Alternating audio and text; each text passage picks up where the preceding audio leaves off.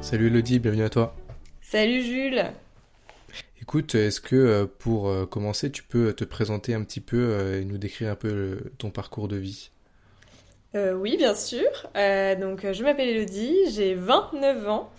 j'ai fait des trucs un peu différents dans ma vie. j'ai fait des études déjà de commerce où j'ai fait l'université Tech de Co pour ceux qui connaissent l'IAE, non l'IUT puis l'IAE de Lyon. J'ai fait mes études en alternance où j'ai commencé par faire euh, du porte-à-porte pour vendre de l'emballage carton. Donc euh, ça ne m'a pas passionné du tout. Euh, j'étais nulle en anglais, donc je me suis dit je vais partir au Canada apprendre l'anglais et je ferai du commerce international, ça m'a l'air mieux. Du coup j'ai fait fille au au Canada, c'était super cool. Je suis rentrée bilingue. J'ai fait ensuite 5 ans dans une boîte où j'ai fait du commerce international. J'étais responsable euh, de tous les partenaires à l'export pour euh, développer en fait nos partenaires à l'étranger, faire des formations, etc. Donc c'était hyper cool, je voyageais pas mal.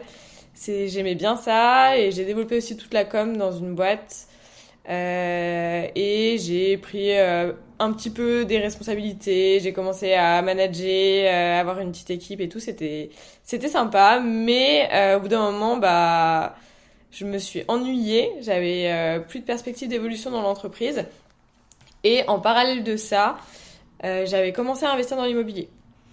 Donc j'ai euh, d'abord acheté ma résidence principale parce que j'avais une opportunité, que les loyers étaient aussi chers que si j'étais propriétaire là où j'habitais, pas très loin de Lyon. Donc je me suis dit autant être propriétaire. Et j'ai commencé comme ça, j'ai rencontré des amis investisseurs. Et euh, je me suis dit, bah, en fait, je vais pas m'arrêter à ma résidence principale et je vais continuer à investir. Et j'ai euh, du coup euh, acheté ma première colocation quand j'étais encore salariée sur Villeurbanne.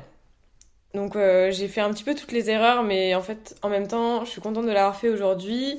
par exemple, j'ai pas fait financer mon mobilier, j'ai fait moi-même les travaux, donc j'ai passé mes soirées, mes week-ends. donc j'ai, ça m'a permis de beaucoup apprendre. Et euh, comme j'aimais beaucoup l'IMO, que j'étais un peu en remise en question dans ma vie, que ça faisait 5 ans que j'étais dans ma boîte, je me suis dit, bah en fait, euh, en fait j'ai envie de faire de l'IMO euh, dans ma vie de tous les jours. Et j'ai créé une entreprise il y a un an, plus d'un an maintenant. Et je fais du clé en main pour des personnes qui veulent investir dans l'immobilier. Donc en fait, je suis franchisée d'une entreprise lyonnaise. Je suis la première franchisée d'une boîte qui s'appelle Cataneo et qui fait du clé en main pour euh, des personnes qui veulent investir mais qui n'ont pas le temps, pas les connaissances, pas envie de le faire par eux-mêmes et donc qui passent par des sociétés comme la nôtre. Et moi, je développe le secteur du Beaujolais pour apporter plus de rentabilité aux investisseurs. Donc euh, ça fait un an que j'ai créé ça, ça fonctionne bien et surtout j'adore ce que je fais puisque en fait ce que je fais à titre personnel euh, pour mes investissements, je le fais aussi pour mes clients. Voilà un petit peu mon parcours. Super. Est-ce que tu peux nous décrire un petit peu euh, ce que c'est clé en main pour les personnes qui connaîtraient pas ou qui n'en jamais entendu parler? Bien sûr. Euh, donc l'idée c'est des personnes qui veulent investir dans l'immobilier, mais euh, qui n'ont pas les connaissances, pas envie de le faire par eux-mêmes ou juste pas le temps. et donc en fait ils font appel à moi. On fait vraiment tout de A à Z.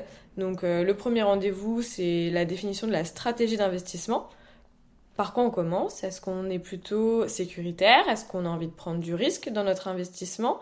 Euh, bah, Savoir aussi le budget qu'on veut y consacrer. Euh, aussi bien euh, bah, sur le budget complet de l'investissement, mais aussi en termes d'effort d'épargne, en termes d'apport. Enfin voilà, on définit vraiment tous les paramètres.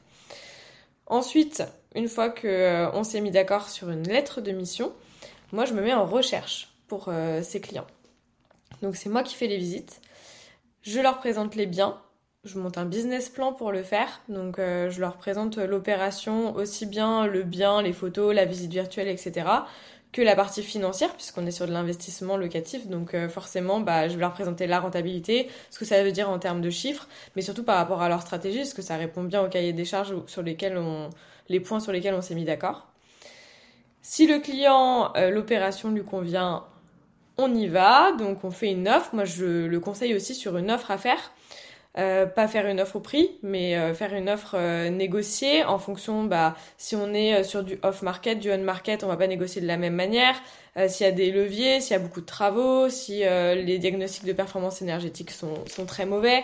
Voilà, l'idée c'est que moi je les conseille vraiment aussi sur cette partie-là et que je défende au mieux les intérêts de mes clients. Une fois que l'offre est acceptée, je les accompagne aussi dans tout le process euh, de l'achat. Donc je peux les mettre en lien avec un courtier s'ils ont besoin pour un prêt bancaire. Je peux les mettre en lien avec un notaire. Euh, même s'ils utilisent leur euh, propre notaire pour, pour la signature, bah moi je vais suivre de A à Z le projet, donc le compromis, l'acte authentique, vérifier que tout soit ok, qu'on respecte bien les conditions suspensives, notamment s'il y a un marchand de biens. Enfin voilà, je, je suis le projet de A à Z. Et une fois qu'il est propriétaire, je vais m'occuper des travaux, donc en ce moment, je fais notamment de la rénovation énergétique euh, sur euh, les biens, parce que c'est de l'immobilier ancien, donc euh, isolation des murs par l'intérieur, des combles si besoin, on refait les VMC, les fenêtres, etc.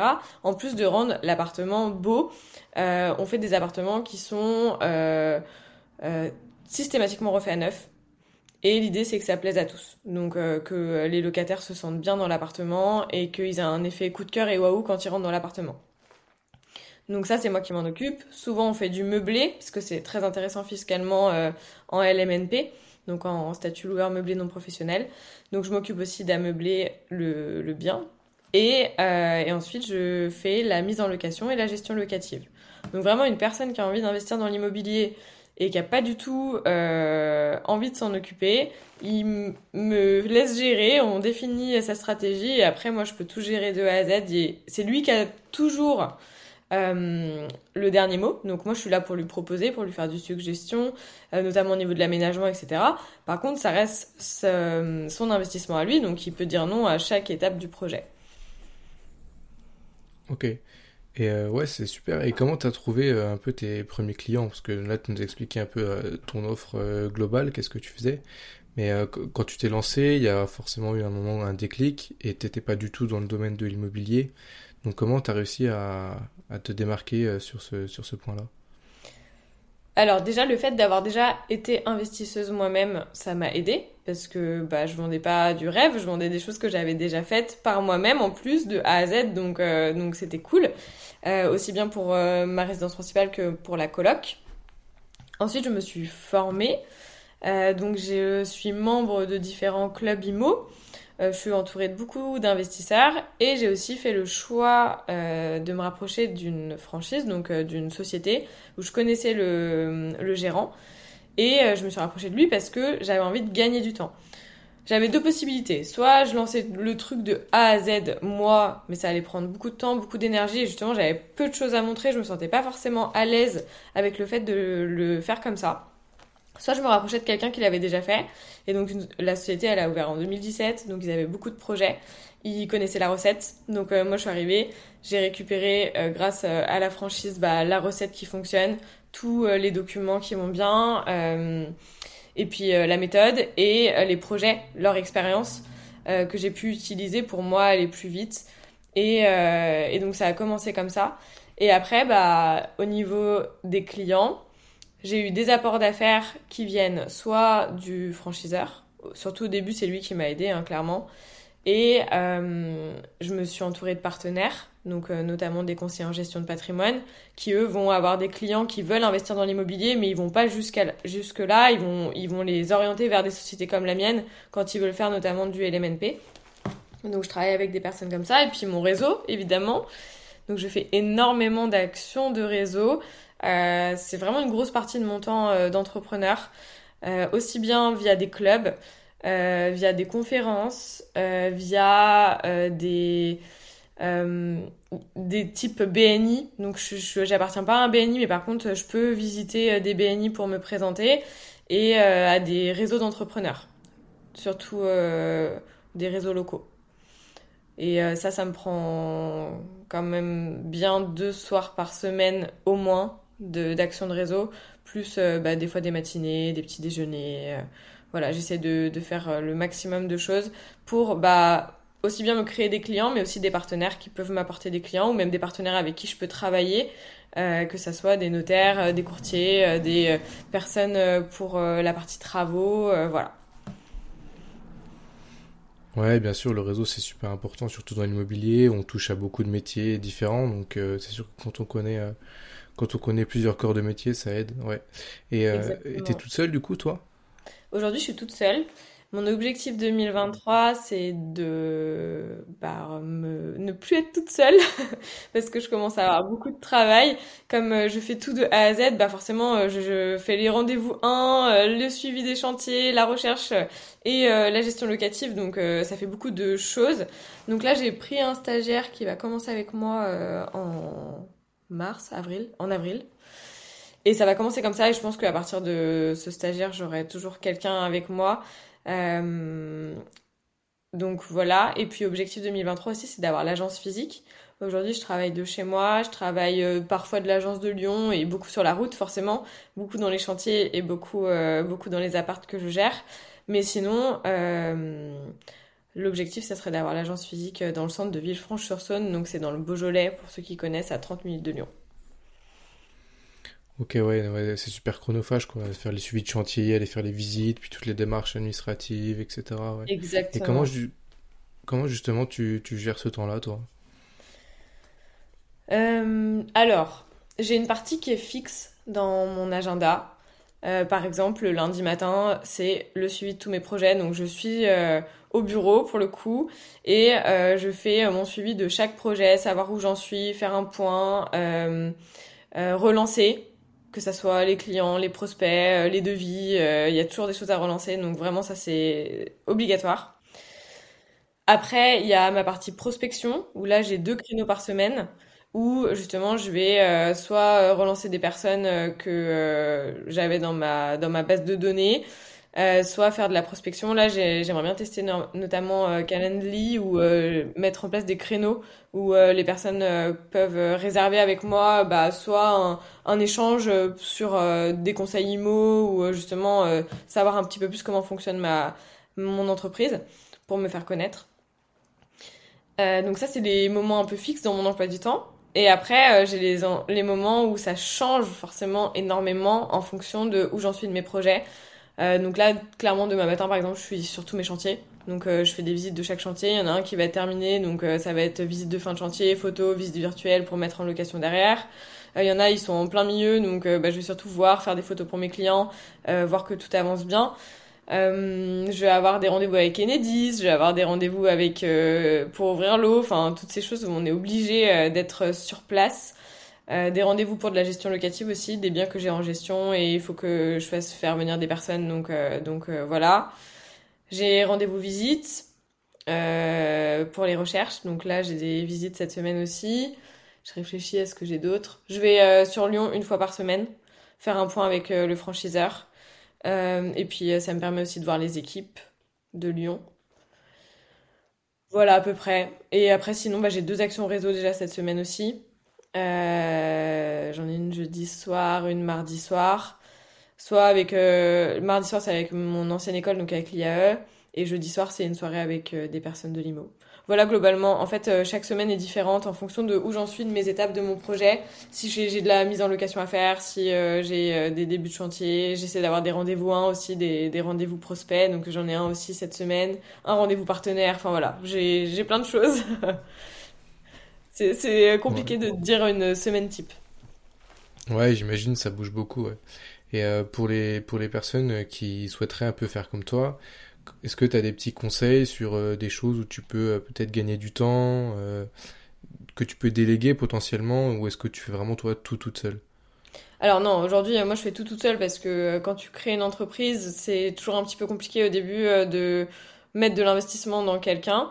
Euh, parce que bah en plus moi mon modèle euh, économique c'est euh, un modèle où avant d'être rentable il faut au minimum un an puisqu'en fait bah je me paye à la fin des projets mais sauf qu'un projet IMO ça dure un an donc même si j'ai des clients au début qui signent avec moi la recherche bah le temps de faire les recherches les travaux etc avant de toucher l'intégralité de mes honoraires c'est au bout d'un an donc forcément la première année c'était compliqué pour moi d'embaucher donc je savais que j'allais devoir passer par toutes les étapes mais surtout je trouve que c'est important de le faire. En tout cas, moi, je me sens plus à l'aise demain pour former quelqu'un si j'ai fait ces étapes avant et pour pouvoir mieux déléguer les tâches. Donc après, bah, si quelqu'un veut faire comme moi, demain, il faut déjà se former, je pense. Euh, être accompagné des bonnes personnes, même dans le développement, que ce soit les partenaires, euh, prendre le temps de choisir les bons partenaires, aussi bien au niveau des travaux, des notaires. Euh. Donc là, moi, c'est pareil, le franchiseur, il m'a aidé là-dessus parce qu'il a fait ce travail-là, donc il a pu me mettre en lien avec des personnes pour commencer. Et aujourd'hui, je me crée un deuxième réseau aussi un peu plus local.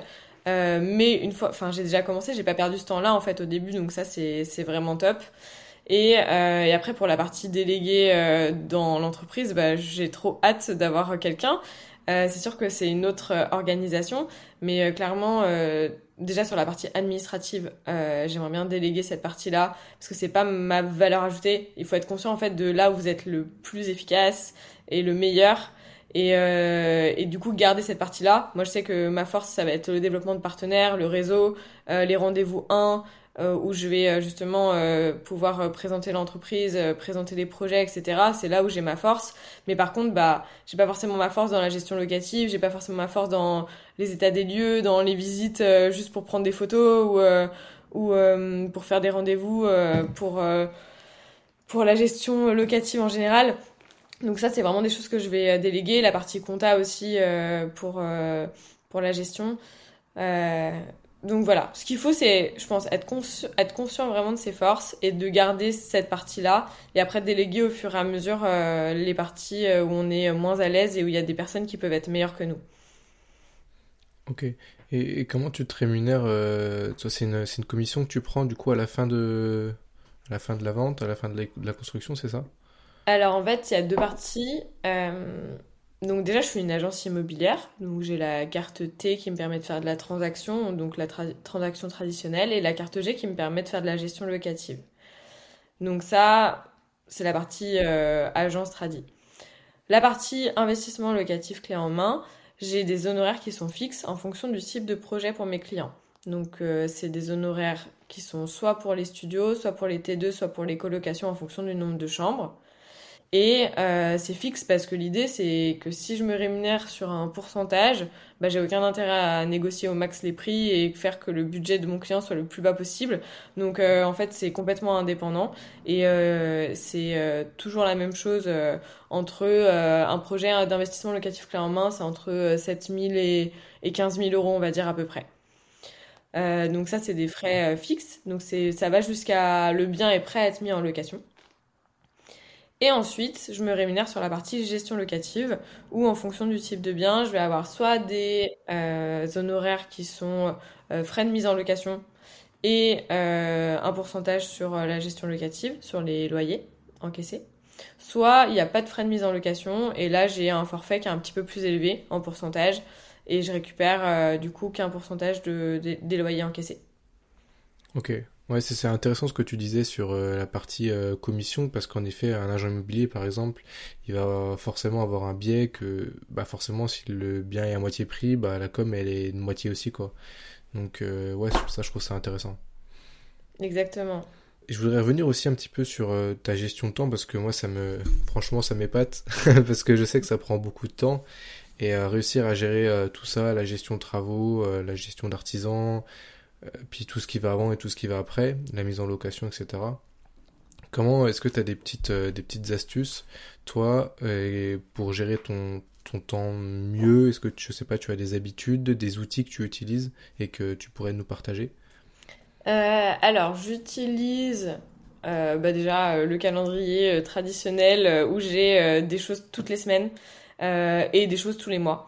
Donc euh, il y a des choses qu'on va faire euh, tous les mois quand on est entrepreneur, comme par exemple la comptabilité ou euh, une fois par mois, je vais mettre à jour tous mes tableaux de pilotage. voilà, donc en fait, définir bah, quelles sont les tâches récurrentes, les positionner dans l'agenda et ne pas les bouger, ou alors si on les bouge, bah, les faire systématiquement. Et en plus, dans l'IMO, il y a plein de choses qui sont obligatoires.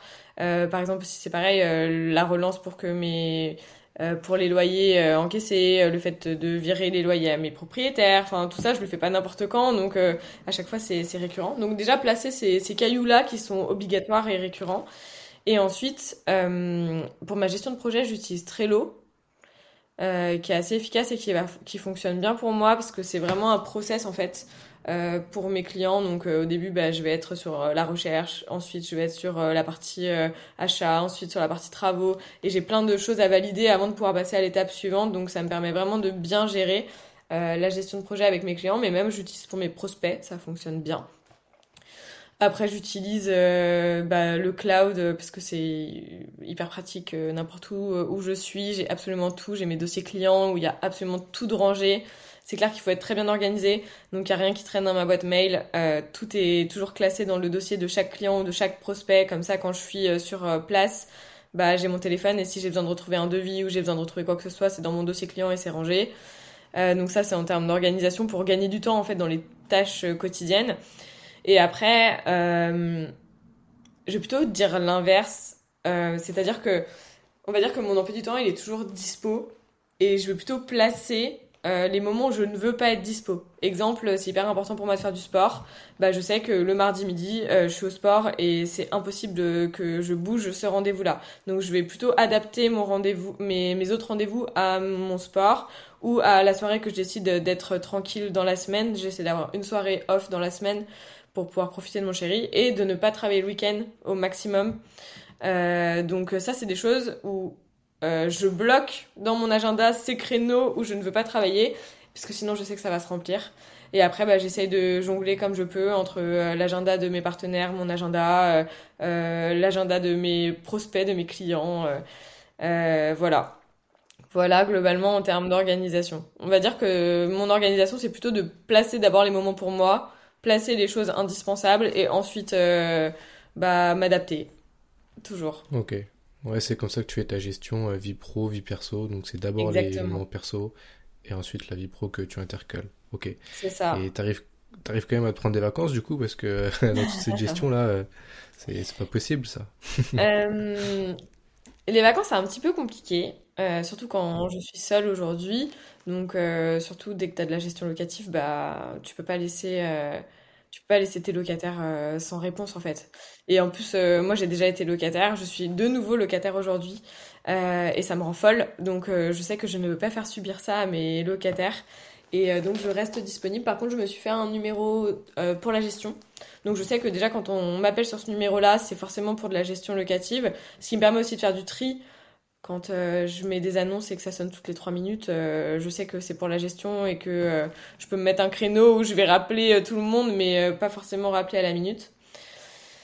donc ça, et donc du coup, bah, la semaine dernière, j'étais en vacances. qu'est-ce que j'ai fait? J'ai fait l'indispensable. Déjà, je me suis organisée pour mes vacances. Ça veut dire que je me suis mis des choses à traiter pendant mes vacances. Alors du coup, c'est pas des vacances 100% où je déconnecte à 100%. Euh, mais par contre, bah, c'est des vacances où je vais gérer des choses un peu plus tranquillement. Donc déjà, je suis pas sur place, donc euh, je peux pas aller sur les chantiers, je peux pas prendre des rendez-vous euh, physiques, et je vais faire des trucs un petit peu plus administratifs euh, où faut être posé, où faut être un peu loin de tout pour le faire. et ce qui m'a permis de faire ça la semaine dernière. Je me suis quand même pris deux jours sur les cinq jours de la semaine. Ouais, un jour et demi, deux jours. et sinon, le reste, bah, j'ai bossé, mais mais j'aime ça en fait. Enfin, tu vois, c'est ta boîte, c'est ton bébé, c'est j'ai envie que ça se développe, j'ai envie que ça avance, donc euh, donc je, suis revenue quand même reposer et c'est c'est pas le même travail en fait. Je suis en vacances, mais je fais pas le travail de tous les jours et de courir partout et de faire les rendez-vous, donc euh, donc c'est quand même reposant. Mais il faut rester joignable. Oui, j'écoute euh, tous les jours mes messages vocaux, euh, savoir ce qui s'est passé, s'il y a des choses importantes, je rappelle mes clients. Euh, c'est c'est aussi la conscience professionnelle de me dire bah j'ai pas envie de laisser mes clients, mes prospects ou mes locataires sans réponse.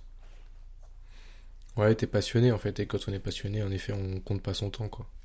Exactement. J'ai, enfin voilà, comme je te dis, la semaine dernière, j'ai pas le sentiment d'avoir travaillé. Ouais. Bon, bah, c'est le principal, finalement. Ouais, c'est clair. ok, j'aimerais revenir un petit peu aussi sur euh, les objectifs. Euh, comment tu définis euh, les objectifs de tes clients Donc, tu nous as dit l'argent, forcément le budget. Peut-être le temps aussi. Comment tu mets la notion temps dans, dans les objectifs et dans l'investissement? En fait, c'est pas vraiment de la notion temps dans l'IMO, c'est plus une stratégie qui va être s'ils veulent de la rentabilité immédiate ou s'ils veulent du patrimonial ou de la valorisation. Mm. Et donc c'est plus ça qui va déterminer le temps finalement parce que euh, si on est sur un objectif de valorisation, forcément euh, bah, la valorisation c'est assez long. Euh, alors on peut avoir hein, des biens qui se valorisent super vite en 3-4 ans, ça a déjà pris énormément de valeur, etc. Mais c'est qu'on n'investit pas en hyper centre-ville. Parce que dans le centre-ville, on va être plutôt sur une stratégie euh, patrimoniale où là, ça va pas trop bouger, c'est très sécure et donc du coup, c'est quelque chose qu'on garde et qu'on a même pour objectif potentiellement de transmettre. Donc c'est ça qui va déterminer aussi le temps. Moi, souvent, ce que je conseille à mes clients, parce que moi, je suis plutôt sur de la renta, du coup, euh, sur de la ville moyenne, euh, c'est de partir sur 10 ans, 10 à 15 ans. sur leur investissement. En gros, jusqu'à avoir épuisé et amorti euh, le décompte de charges et d'amortissement possible du LMNP et donc du coup jusqu'au jour où ils vont payer des impôts. Et euh, ce jour-là, bah, faire un arbitrage, de me dire ok bah si jamais euh, je paye des impôts, combien ça va me coûter, quelle est ma rentabilité, si jamais je le revends, bah combien je vais le revendre, combien je vais gagner, et me dire bah à ce moment-là est-ce que je décide de continuer à garder ce bien et de payer les impôts parce que c'est toujours rentable et c'est toujours intéressant. Parce qu'entre-temps, bah, les loyers ont augmenté, euh, j'en sais rien, il peut y avoir plein de, choses qui peuvent se passer en 10 à 15 ans. Ou au contraire, euh, bah, me dire, bah, là, je récupère cet argent, j'ai fait suffisamment de valorisation, suffisamment de renta, et euh, du coup, je récupère cet argent pour faire un autre investissement. Pareil, s'ils ont un projet, il y a des projets de vie qui évoluent. Euh, demain, ils peuvent avoir envie d'acheter une grande maison pour de la résidence principale, ils peuvent avoir un projet d'enfant, ils peuvent avoir un projet de tour du monde, enfin, ils peuvent avoir un besoin de cash à un moment immédiat. Et l'IMO, ce que j'aime bien, surtout dans le LMNP, c'est que à n'importe quel moment, on peut revendre. Même si on a acheté il y a un an, même si on a acheté il y a deux ans, alors peut-être qu'en fonction, on aura peut-être perdu un peu d'argent parce qu'on n'aura pas eu le temps d'amortir suffisamment euh, les travaux ou euh, les frais de notaire ou voilà. Mais en tout cas, c'est de l'argent qui, qui reste disponible. Et en fonction du type de bien, c'est hyper facile ou pas de revendre. Euh, si on est sur du studio, du T2, ça se vend beaucoup plus facilement que si on est sur une colocation, par exemple. Euh, mais bon, tout dépend du secteur, tout dépend de, de l'endroit où on a acheté, si on a acheté en hyper si on a acheté un petit peu plus éloigné. Enfin, voilà. Et en fait, c'est vraiment ça la base avec mes clients, c'est de définir déjà leur stratégie est-ce que c'est eux, est-ce qu'ils veulent effectivement le garder longtemps parce que c'est du patrimonial ou que c'est de la valorisation et qu'ils n'ont pas besoin de cet argent et que dans tous les cas ils en ont pas besoin du tout et ils veulent pas y toucher? Ou est-ce qu'ils sont vraiment sur une stratégie de faire beaucoup d'investissements euh, et donc du coup auquel cas on va multiplier les risques et diversifier tout ça, donc faire un peu de valo, un peu de renta, euh, faire un peu de studio, un peu de coloc, un peu de T2, enfin vraiment diversifier euh, tout ça et donc du coup arbitrer en fonction de chaque bien euh, si on les garde longtemps ou pas.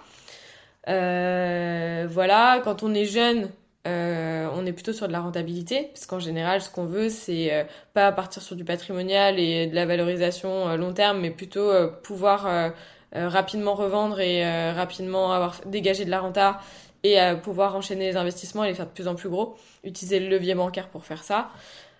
Donc c'est vraiment le rendez-vous 1 qui détermine tout ça mais aussi en fonction des clients, s'ils veulent investir seuls, s'ils veulent investir à deux, euh, s'ils veulent investir en famille, euh, si euh, ils ont un projet euh, de résidence principale en parallèle, et c'est hyper important de savoir ça. Est-ce qu'ils sont déjà propriétaires de leur résidence principale ou pas Est-ce qu'ils veulent l'acheter et pouvoir aussi garder de la capacité d'emprunt pour ça donc c'est toutes des choses où on est aussi là comme devoir de conseil, parce qu'on entend beaucoup de choses dans l'immobilier, et euh, c'est à nous aussi de un petit peu relativiser tout ça et de dire euh, bah ouais oui potentiellement tout est possible mais il y a un ordre à respecter et il y a euh, bah, une capacité euh, d'emprunt à respecter aussi.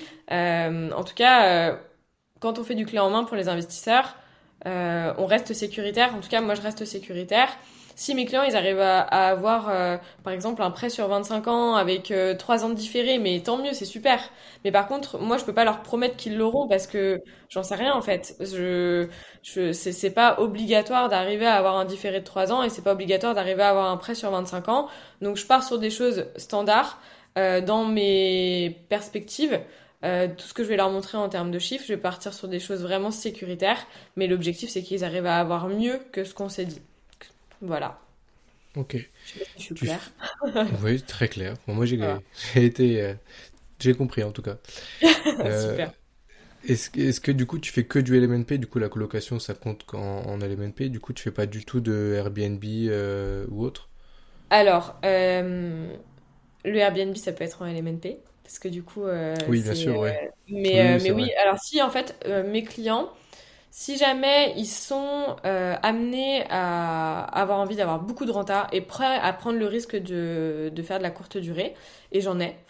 euh, moi, je les mets en lien avec une conciergerie. J'ai pas envie d'être conciergerie, ça m'intéresse pas. euh, c'est encore un autre travail. Et je préfère m'entourer de partenaires de confiance sur ce type de choses et orienter bien mes clients. Donc, je vais leur dire, bah voilà, en conciergerie, ce que vous pourriez avoir comme renta. Voilà, si vous passez avec moi, ce que vous pouvez avoir comme renta. Par contre, c'est deux stratégies différentes. On est d'un côté euh, sur quelque chose euh, qui est de l'ordre du statistique, parce que on n'en sait rien en fait. Euh, le Airbnb, c'est très aléatoire, et puis on a un Covid. c'est pas loué donc donc voilà il faut être conscient de ce risque là par contre moi c'est avec grand plaisir si mes clients ils ont envie de faire ça de les mettre en lien avec une personne pour pour le faire. De toute façon le bien il est prêt à être euh, à être mis en location. Et euh, si on le sait suffisamment en amont on peut même faire une déco différenciante pour faire du Airbnb. Ou mettre des choses un petit peu différentes pour faire du Airbnb. Et euh, sinon bah si mes clients ils sont plutôt sur euh, du meublé tra- euh, traditionnel là je peux m'en occuper euh, avec plaisir euh, j'ai aussi des personnes qui peuvent me contacter pour des immeubles, mais euh, là, ça va être vraiment du cas par cas. Parce que c'est très compliqué en fait euh, qu'on achète un immeuble à un million ou un immeuble de deux lots, c'est pas du tout la même chose. Donc euh, c'est des choses qu'on peut faire, mais euh, c'est du cas par cas. Ouais, et puis il faut trouver le bien aussi, qui sont potentiellement Exactement. plus rares sur le marché. Tout à fait. Est-ce que tu pourrais nous parler du coup un peu plus en détail du régime LMNP pour euh, peut-être les personnes qui connaîtraient pas et qui n'en auraient jamais entendu parler? Oui, bien sûr. Donc euh, le régime LMNP, c'est le statut du loueur meublé non professionnel. Euh, donc c'est un statut qui permet, qui est très avantageux au niveau fiscal aujourd'hui, parce que qui permet pendant la durée d'amortissement du bien, des travaux et la durée où on va pouvoir déduire l'ensemble des charges liées au euh, LMNP, donc euh, liées à l'appartement, euh, qui vont être par exemple euh, les euh, frais de notaire, euh, les euh, bas honoraires. euh, on va pouvoir euh, déduire les charges qui sont directement liées au logement, donc euh, ça va être par exemple les intérêts bancaires, ça va être euh, les charges de copropriété, etc. Donc une fois que j'ai déduit tout ça de l'amortissement, donc je vais pouvoir amortir le prix de mon bien, euh, je vais pouvoir euh, amortir mes travaux également. Donc euh, je vais avoir une enveloppe approximative, donc c'est en fonction des, normes comptables. Donc euh, c'est chaque, chaque bout euh, peut s'amortir d'une certaine, manière, euh, c'est des, conventions comptables. On a du coup un temps où on va pas avoir d'imposition sur les revenus locatifs qu'on va percevoir. Donc si on fait du nu par exemple, pour mieux comprendre, tous mes loyers que je vais percevoir vont être considérés comme des revenus, comme, les revenus de mon travail, et du coup je vais être imposée dessus comme le revenu de mon travail. Donc si je suis imposée euh, à 30%, bah, je vais avoir euh, 30% euh, à payer sur mes revenus locatifs. Si je suis en LMNP, pendant du coup la durée d'amortissement euh, et de déduction des charges, je n'aurai pas du tout d'imposition à payer. Parce que du coup, mon enveloppe, elle va être neutre. Je vais rentrer d'un côté, mais je vais sortir de l'autre. Et donc du coup, je vais être à zéro pendant 5, 10, 15 ans en fonction de bah, à quel point le bien est rentable. Et euh, c'est là justement où c'est intéressant parce que bah, pendant cette durée de détention, bah, tout cet argent-là que je vais avoir, ça va être de l'argent pour moi. C'est encore différent que de l'investissement en société, puisque quand j'investis en LMNP, j'investis à titre personnel, donc c'est Elodie qui emprunte et qui est propriétaire. C'est pas la société ou la SCI qui est propriétaire.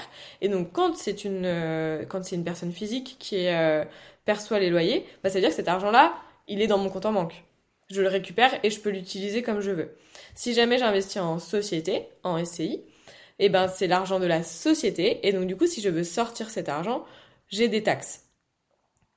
Et en plus de payer bah, les frais de création de société, les frais de comptable, etc. Donc c'est pour ça qu'aujourd'hui, pour quelqu'un qui veut se lancer dans un premier investissement simple, juste acheter un appartement, bah c'est hyper intéressant d'être en loueur meublé non professionnel parce que j'ai pas d'imposition et en plus ce cash là, il est dans ma poche et je peux l'utiliser comme je veux. Par exemple pour un réinvestir euh, dans un autre projet ou même pour euh, un voyage ou peu importe. Dans tous les cas, c'est de l'argent que j'ai dans ma poche. Donc c'est ça qui est intéressant. Attention parce qu'il y a une limite.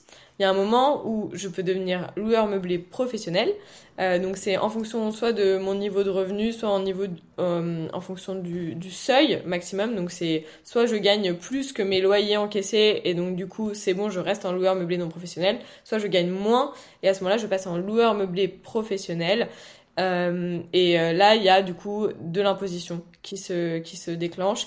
Et donc, c'est à ce moment-là qu'il faut arbitrer de se dire, OK, est-ce que je continue à investir en LMP parce que ça me convient d'investir à titre personnel ou est-ce que je passe en société ou autre, euh, autre démarche pour, pour investir? Est-ce qu'il peut y avoir d'autres motifs pour investir en société ou, ou pas? Bah, il y a plein de possibilités en fait. Si on investit par exemple dans du nu, euh, c'est beaucoup plus intéressant d'être en société qu'à titre personnel, puisque du coup, euh, là, je vais pouvoir euh, avoir des systèmes d'amortissement, etc., que j'ai en société et que je n'ai pas à titre personnel avec du nu. si j'achète un immeuble qui est déjà loué, où il y a une partie déjà louée, si j'achète à plusieurs, parce que en indivision, c'est pas les mêmes conditions euh, si j'achète par exemple avec une amie ou quoi, qu'en société. En société, on peut un peu tout mettre ce qu'on veut dans les statuts euh, pour pouvoir rentrer, sortir. Euh, il y en a un qui est propriétaire à 70%, 15%, enfin... Voilà, c'est beaucoup plus facile de quand on est à plusieurs de se mettre en société. donc ça, ça va être une autre raison.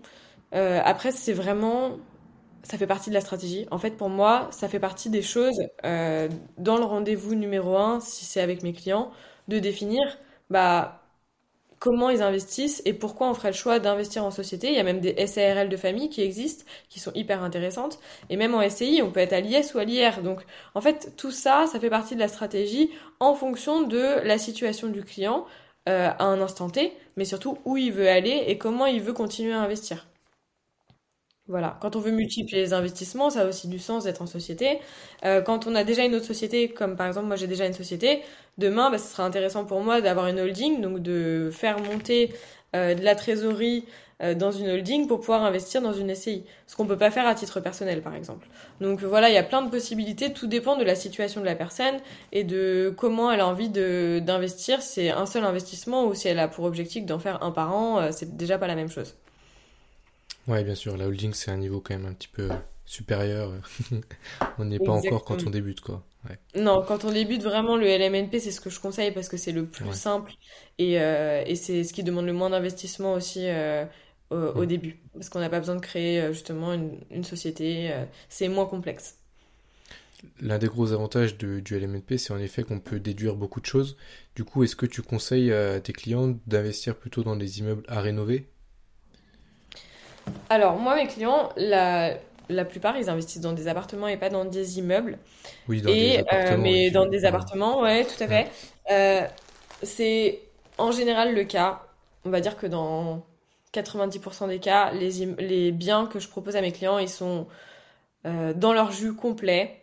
Et nous, on casse tout, on rénove tout, aussi bien au niveau énergétique que on refait quelque chose de bien et de beau. Mais en fait, l'avantage du LMNP, c'est que même si le bien qu'on achète, il est déjà en bon état, bah en fait, le bien, on va le payer un peu plus cher, mais du coup, je vais amortir un peu plus mon bien sur la durée. Donc, j'aurai moins de travaux à amortir, mais par contre, j'aurai euh, plus de biens à amortir. Donc, ça, c'est. En fait, même si j'achète un bien. Euh, euh, où il n'y a pas trop trop de travaux, finalement, je m'en sors quand même bien avec le statut du LMNP. Ce qui est un petit peu différent si on fait du déficit foncier. Où là, le déficit foncier, ce qu'on veut, c'est avoir le maximum de travaux et donc du coup, Là, on a besoin euh, d'acheter un bien à rénover. Mais du coup, en LMNP, c'est pas forcément euh, avantageux. Là où moi je le fais beaucoup, c'est parce que euh, on peut faire des beaucoup plus jolies négociations sur un bien qui est à rénover. Et donc du coup, acheter en dessous des prix du marché, parce que c'est aussi le but hein, de d'acheter, de faire des bons investissements et d'acheter en dessous du prix du marché. Alors que si un bien est en bon état, bah souvent il est soit au prix du marché, soit au-dessus du prix du marché. Et euh, du coup, c'est pas forcément intéressant pour de l'investissement locatif. Ouais, et en ce moment, en plus, euh, tu nous parlais de négociation. Un gros point où on peut négocier, c'est le DPE. Tout à fait. Parce que le DPE, euh, en fonction de la classe énergétique du logement, le logement ne peut plus ou moins ne plus être louable du tout, en fait. Est-ce que tu peux nous parler de ça et de, de, de la stratégie que tu as par rapport au DPE Oui, alors aujourd'hui, effectivement, euh, déjà, il y a le gel des loyers pour les appartements qui sont en DPE et F. Donc ça veut dire qu'on n'a plus le droit d'augmenter les loyers pour euh, quand on a un appartement qui est G ou F. Et euh, en fait, dans les années à venir, bah, on pourra plus du tout louer. donc d'abord les appartements en DPE puis en DPE puis en DPE E. donc ça, c'est légal. Et euh, aujourd'hui, il y a pas mal de personnes à qui ça fait peur parce que on entend beaucoup de choses. On entend aussi que les DPE ne sont pas fiables et euh, que euh, d'un diagnostiqueur à l'autre, on va pas avoir le même DPE. Donc forcément, ça fait peur parce que c'est un point d'interrogation. Quels sont les travaux que je dois faire? Comment ça fonctionne? Et en faisant appel à des sociétés comme la mienne, moi je travaille avec un diagnostiqueur qui me fait régulièrement des formations, qui m'explique comment ça fonctionne, comment ça évolue surtout, parce que c'est des sujets qui changent sans arrêt. Euh, même eux, euh, parfois, euh, ils ont du mal à suivre tellement il y a de modifications. Donc c'est hyper important bah, d'être toujours à jour pour faire les bons travaux qui vont bien.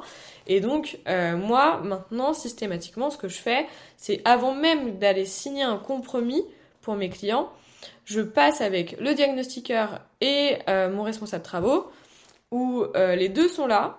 Il y en a un qui fait son diag actuel, le DPE projeté, pour dire ok, suite à tel, tel, tel travaux, tu auras ce DPE-là. Et j'essaie d'avoir du D euh, pour euh, les appartements dans l'ancien, ce qui est déjà une très bonne note, hein, du D euh, dans un appartement, dans un immeuble ancien avant 1900. Et donc on va justement faire ce qu'il faut, que ce soit de l'isolation par l'intérieur, que ce soit le changement de VMC, le changement des menuiseries. mais en général, rien qu'en faisant ça, on gagne beaucoup. Euh, que ça soit l'isolation et les VMC et les menuiseries, c'est les plus gros postes de rénovation énergétique. Et donc moi, je prévois ça dans mon budget travaux et je vérifie que ça rentre bien dans l'enveloppe globale, le budget global avec mon client. Et euh, c'est ce qui me permet aussi effectivement de faire des jolies négociations aujourd'hui, puisque euh, c'est bien là euh, bah, ils vont être mis en vente par les propriétaires qui ont envie de s'en débarrasser parce qu'ils n'ont pas forcément soit envie, soit l'argent de faire les travaux de rénovation énergétique et qui vont être bloqués parce que bah, c'est un G et qu'ils vont plus pouvoir louer. Euh, ou c'est un F et dans les années à venir ils vont plus pouvoir louer et donc du coup on a euh, des appartements qui sont intéressants euh, à acheter en ce moment, surtout quand on sait comment faire les travaux qui vont bien pour euh, pouvoir euh, maintenir la mise en location. Et en plus, je trouve ça hyper passionnant parce que ça a vraiment du sens de rénover un bien dans l'ancien, euh, en hypercentre. Dans tous les cas, il y aura jamais sur ce type de bien d'isolation par l'extérieur, c'est impossible. Euh, sinon, on dégraderait complètement l'architecture du bien et du monument. Donc, euh, c'est hyper passionnant de se dire je contribue à la rénovation énergétique de ces biens. Euh, les locataires vont être bien à l'intérieur et euh, ça donne du sens euh, aux travaux qu'on fait. C'est pas juste des travaux esthétiques. Certes, les appartements sont beaux, jolis, agréables, mais ça va au-delà de ça. Ouais, le DPE c'est quelque chose de, primordial surtout en ce moment. Et en effet, comme tu disais, il y a l'aspect patrimonial où bah, tu rénoves des, biens qui peuvent être magnifiques et que tu peux du coup te permettre de les acheter pas cher, ce que tu n'aurais pas pu te permettre s'il si, était déjà rénové. Et, du coup, on a l'impression d'avoir un bout de patrimoine, un bout d'histoire dans, dans son patrimoine, justement. Donc c'est top. Exactement. Est-ce que tu, tu pourrais un peu nous, nous éclairer sur le financement? Est-ce que du coup, toi, tu passes par un courtier forcément ou est-ce que des fois, tu, tu, tu fais les démarches toi-même? Non, alors déjà, moi, à titre personnel, c'est pas la même chose que pour mes clients.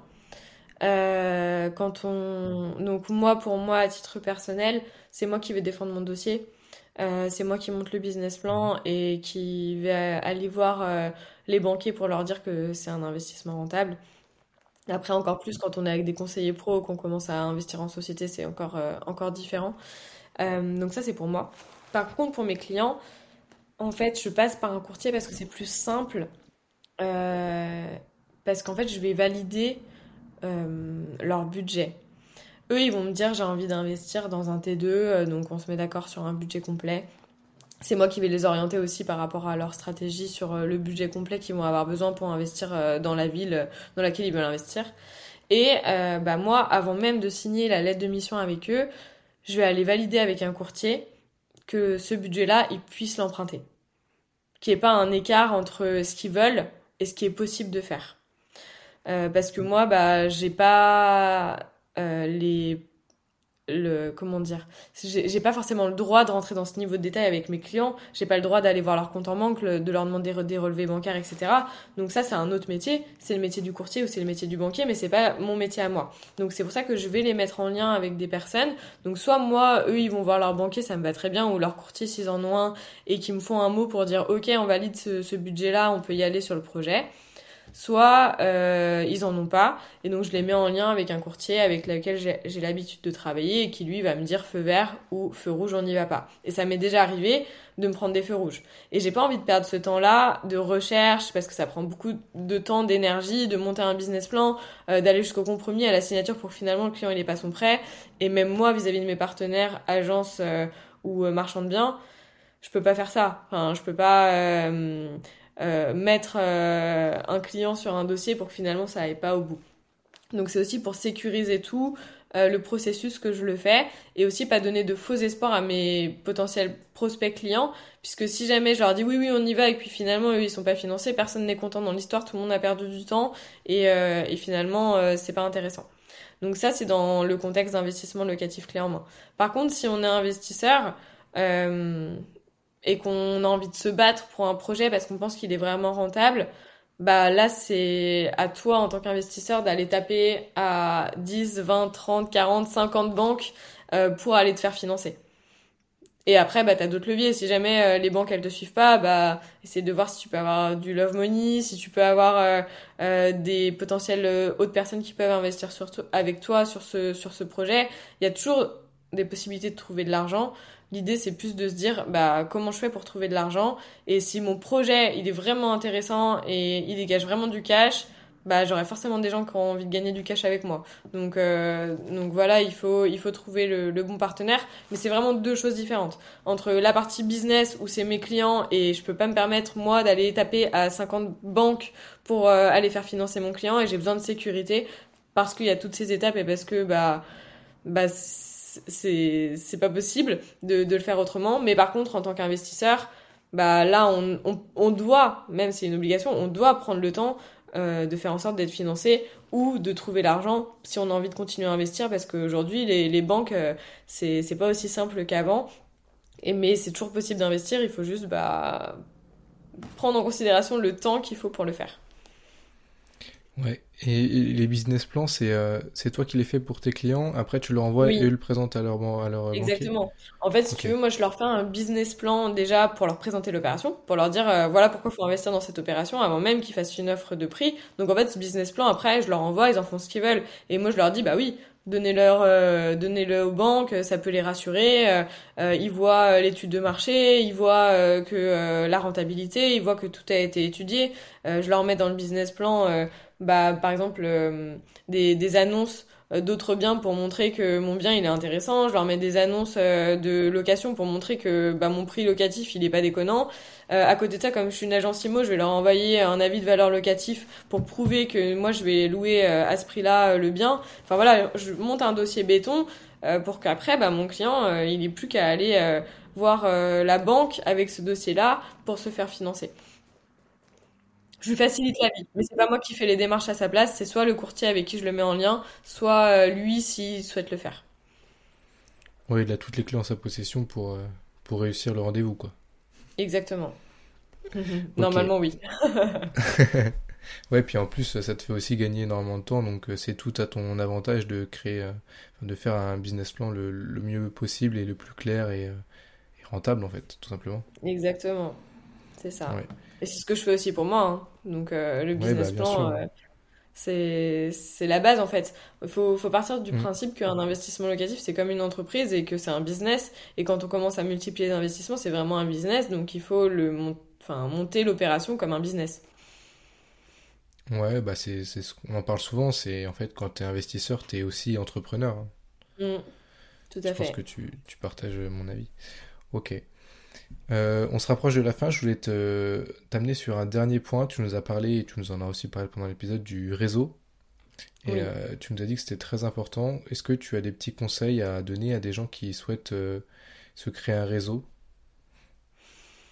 Oui. déjà, il faut sortir de sa zone de confort.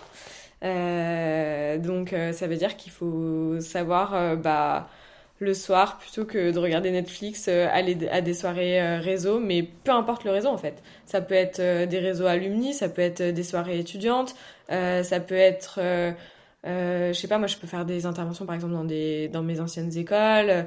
Euh, après je vais euh, je vais faire des choses avec des réseaux vraiment plus business. Je vais faire des réseaux avec euh, des investisseurs, des euh, des soirées plus IMO. je vais rejoindre des clubs.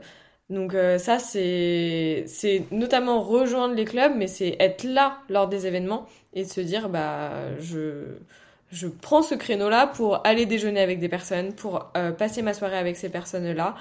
Euh, faut euh, aussi bah, se mettre en danger dans le sens où parfois on va pouvoir devoir faire des conférences, donc c'est aussi donner, faire du réseau, c'est donner des informations. Ça va être aussi, bah, par exemple, dire oui lorsqu'on me propose une interview comme la tienne, parce que c'est aussi ça en fait, ça permet de se faire connaître.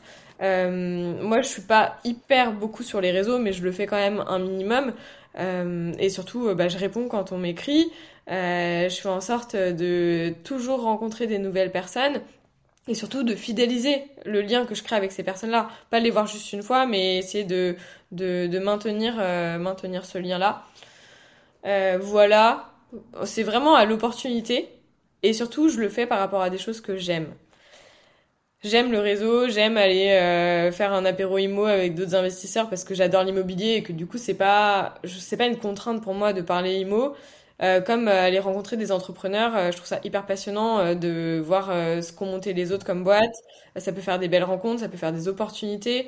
Là aujourd'hui, je fais d'autres choses dans ma vie. je fais par exemple des des euh, événements liés sur euh, le bien-être, le mindset, le développement personnel, parce que j'ai rencontré quelqu'un lors d'un événement réseau qui avait une association là-dessus. Je lui ai dit bah écoute ça m'intéresse, euh, viens on fait des événements ensemble. Et puis là on a fait un événement vision board, là on organise un week-end bien-être. Et en fait ça crée des nouvelles opportunités, des nouvelles perspectives qu'on n'avait même pas pensé, parce que du coup ces personnes-là sont là et et, du coup on, bah, on fait des choses qu'on n'aurait pas fait sans avoir rencontré ces personnes-là. Donc euh, c'est pour ça que je trouve ça hyper puissant le réseau. Euh, et après, moi, je, suis membre de. Du coup, j'ai un mastermind. Je suis membre d'un mastermind. Je suis membre d'un club IMO. Euh, je prends des formations où il y a des communautés liées à ces formations-là. Donc après, bah, ça fait rencontrer des personnes. Voilà, je, participe à des séminaires. Enfin, en fait, toutes les choses qui me passionnent, j'y vais et je fais en sorte de rencontrer du monde qui sont passionnés des mêmes choses et ça va créer du réseau. Mais euh, tout le monde a du réseau. Moi, je, je suis pas partie d'une famille d'entrepreneurs, je suis pas partie d'une famille d'investisseurs, pas du tout. Euh, c'est pas mes parents qui m'ont euh, fait euh, mes premiers clients, même ils m'ont fait aucun client d'ailleurs. donc c'est pas lié à ma famille, c'est c'est vraiment lié à tout ce que moi j'ai créé de sortir de ma zone de confort, mais même aller à la salle de sport, on peut faire du réseau. En fait, l'idée c'est juste de communiquer aux gens ce qu'on fait de leur dire qu'on est là, qu'on existe et potentiellement, bah, un jour, euh, il y a le réseau qui va payer et qui va faire en sorte que, que demain on parle de moi. Ouais, c'est super important, mais euh, il y a peut-être aussi des gens qui ont peur d'aller euh, d'aller voir les autres, d'aller au contact de ces personnes-là. Tu nous parlais de zone de confort, qu'il fallait en sortir. C'est clair. Et il y en a qui sont pas forcément à l'aise et parfois timides. Est-ce que tu aurais des petits conseils pour ces personnes-là? Bah moi c'est clair que j'étais ultra timide avant. Euh, si au lycée tu me disais de passer devant euh, la classe, devant les 30 personnes, même 15 personnes, mais euh, j'étais rouge, rouge tomate, je j'arrivais pas à dire deux mots, c'était la panique, mais genre j'avais mal au ventre pendant une semaine avant de passer devant tout le monde quoi. donc là, je suis vraiment sortie de cette zone de confort, mais par plein de choses. Ça a commencé quand j'ai dû aller faire du porte-à-porte -porte par pour ma première alternance euh, pour me présenter alors que j'étais toute timide et tout ça, bah ça c'est une sortie de zone de confort. Euh, c'est dire oui à des conférences euh, devant 100, 200 personnes, alors que bah ouais au début bah c'est stressant, c'est stressant pour tout le monde en fait. Mais euh, bah, si je le fais pas, euh, personne ne fera à ma place. enfin si quelqu'un d'autre va le faire à ma place, mais ça sera pas pour moi en tout cas. donc donc bah il faut il faut y aller quoi. Faut faut se dire de toute façon euh, si je veux exister et me faire connaître, j'ai j'ai pas un milliard un milliard de possibilités. Donc c'est sûr c'est compliqué, faut le faire étape par étape. Euh, faut pas commencer par euh, une euh, salle de 1500 personnes euh, si on n'a jamais parlé ou fait une conférence, mais c'est hyper chouette de le faire dans un environnement où on sent où on se sent bien. Ça peut être devant la famille, devant les amis au début, puis après dans des cadres. Moi par exemple, je suis hyper à l'aise avec les étudiants parce que euh, je me sens un peu plus légitime, par exemple, entourée d'étudiants pour raconter ce que je fais, que entourée de multi-investisseurs euh, qui ont fait euh, 100 opérations alors que j'en ai fait moins qu'eux. Mais, euh, mais parce que, parce que du coup, c'est c'est mon problème de légitimité, mais c'est pas parce que eux ils en ont fait 100 que j'ai pas leur, des choses à leur apprendre, parce que je suis moi, que j'ai mon expérience, que j'ai fait peut-être d'autres choses qu'ils n'ont pas fait. Et c'est aussi toute une démarche de prise de confiance en soi.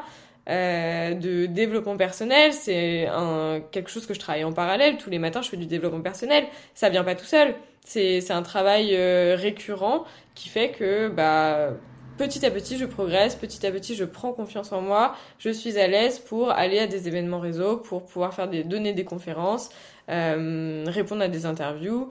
Et, euh, et voilà. Et plus on le fait, et plus on est à l'aise et euh, plus on se sent bien. On m'avait donné un défi aussi sur Insta de faire une vidéo face cam par jour au début, mais je regardais 70 fois mes, vidéos et puis maintenant je m'en fous, je fais une vidéo face cam, je la regarde même pas, je la balargue et parce que c'est c'est fini en fait. Le j'ai plus peur du regard des gens. Je m'en fous. Je le fais pour moi. Je le fais bah si ça intéresse des personnes, bah super cool. Tant mieux si ça peut leur apprendre des choses.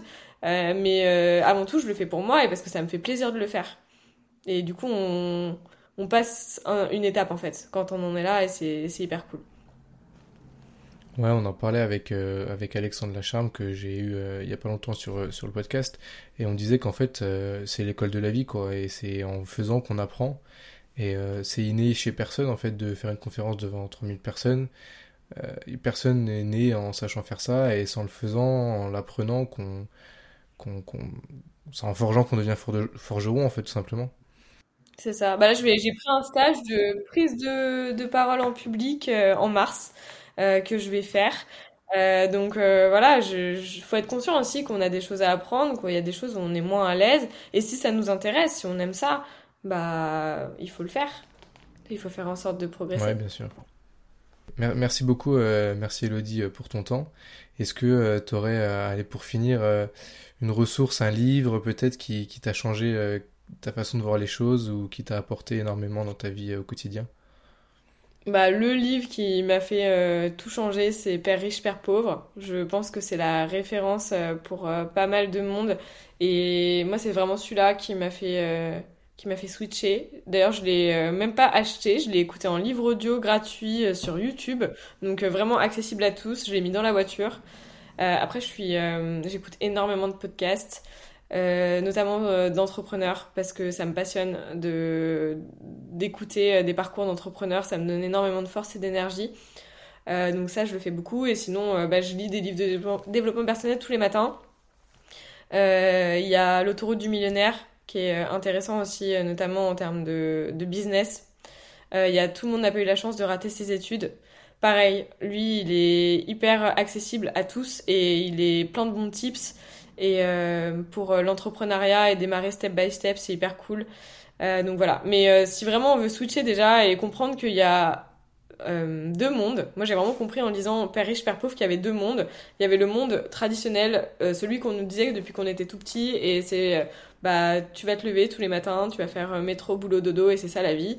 Et après, bah j'ai lu Père riche, Père pauvre, et j'ai compris qu'il n'y avait pas qu'une seule manière de gagner de l'argent, qu'il y en avait plein, et que en fait bah c'était à nous de faire en sorte de créer des actifs et ne pas être dans ce chemin-là, de sortir de la case si on le voulait et que en fait rien n'était impossible.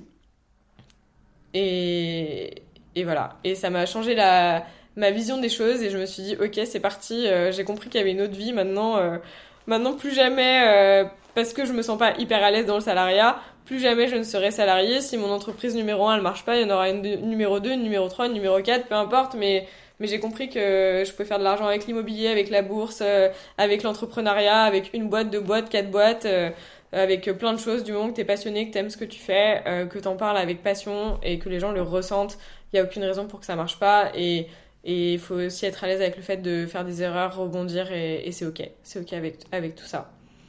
Donc père riche, père pauvre. Super. Je mettrai les liens en description pour les pour les personnes qui soient intéressées. Mais euh, ouais, c'est sûr que c'est. Je l'ai lu aussi. Je l'ai lu aussi, pardon. Et, euh, en effet, c'est. En fait, comme tu disais, on découvre un autre monde en fait qu'on n'a pas conscience. Donc ouais, c'est top.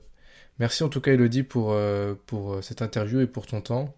Et, puis je te dis peut-être à, bientôt pour une nouvelle entreprise, du coup, si jamais la première ne marche pas Alors, même si elle marche, c'est pas parce qu'elle ne marchera pas que j'en ferai pas une deuxième.